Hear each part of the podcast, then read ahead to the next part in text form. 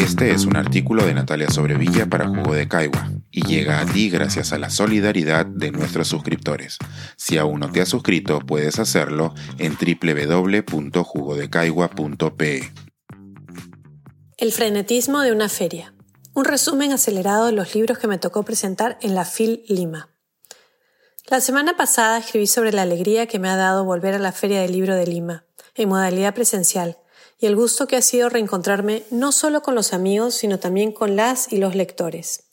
Esta semana que pasó ha sido aún más intensa, porque logré finalmente presentar de manera presencial mi libro del año pasado, Independencia, a 200 años de lucha por la libertad, además del que salió publicado en marzo de este año, Repúblicas Sudamericanas en Construcción hacia una historia en común.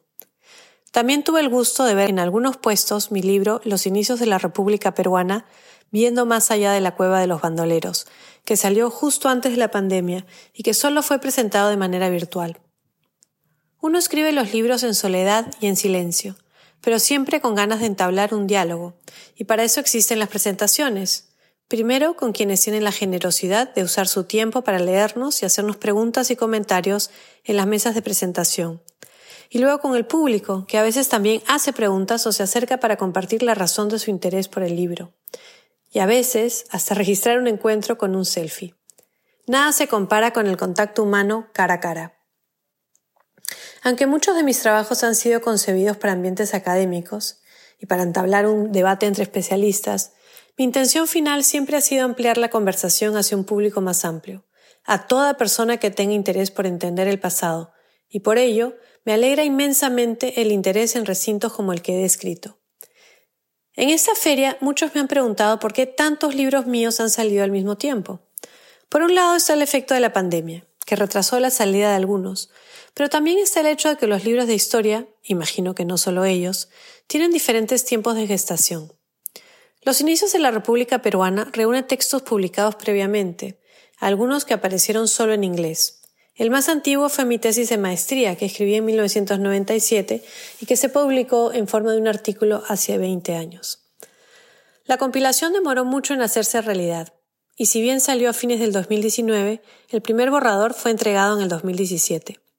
Por otro lado, Repúblicas Sudamericanas fue parte de un proyecto de investigación que tuvo dos partes, la primera de las cuales comenzó en el 2012, por tanto, es fruto de una década de trabajo en conjunto con autores que tuve la fortuna de convocar. El proyecto fue particularmente activo entre el 2015 y el 2018, tiempo que nos reunimos más de cinco veces, además de escribirnos en paralelo. Este texto fue entregado a la editorial en marzo del 2020 y se demoró por temas prácticos de los editores. A diferencia de los anteriores, el libro que sí fue escrito contra el tiempo fue Independencia, en tres meses desde inicios del 2021 porque debía salir a tiempo para las efemérides del Bicentenario. Si yo tiempo fue quizás porque desde el 2009, cuando por primera vez le presenté la idea a un editor, no dejé de escribirlo en mi cabeza.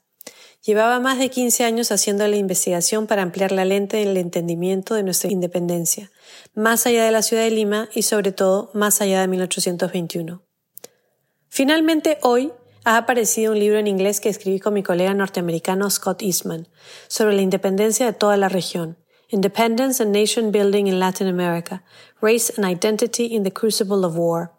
Con Scott ya habíamos editado juntos un libro sobre el impacto de la Constitución de Cádiz de 1812, y desde el 2019 habíamos planeado este libro. Incluso quisimos acudir a los archivos que nos faltaban, pero la pandemia nos obligó a encerrarnos en casa a escribir. Queda pendiente la cristalización de un libro sobre la historia social del ejército peruano, un texto en el que vengo trabajando desde el 2006. Esta publicación y alguna sorpresa más derivada de mis artículos sobre independencia es lo que prometo para otras ferias en las que espero nos volvamos a encontrar. Este es un artículo de Natalia Sobrevilla para Jugo de Caigua y llega a ti gracias a la solidaridad de nuestros suscriptores. Si aún no te has suscrito, puedes hacerlo en www.jugodecaigua.pe.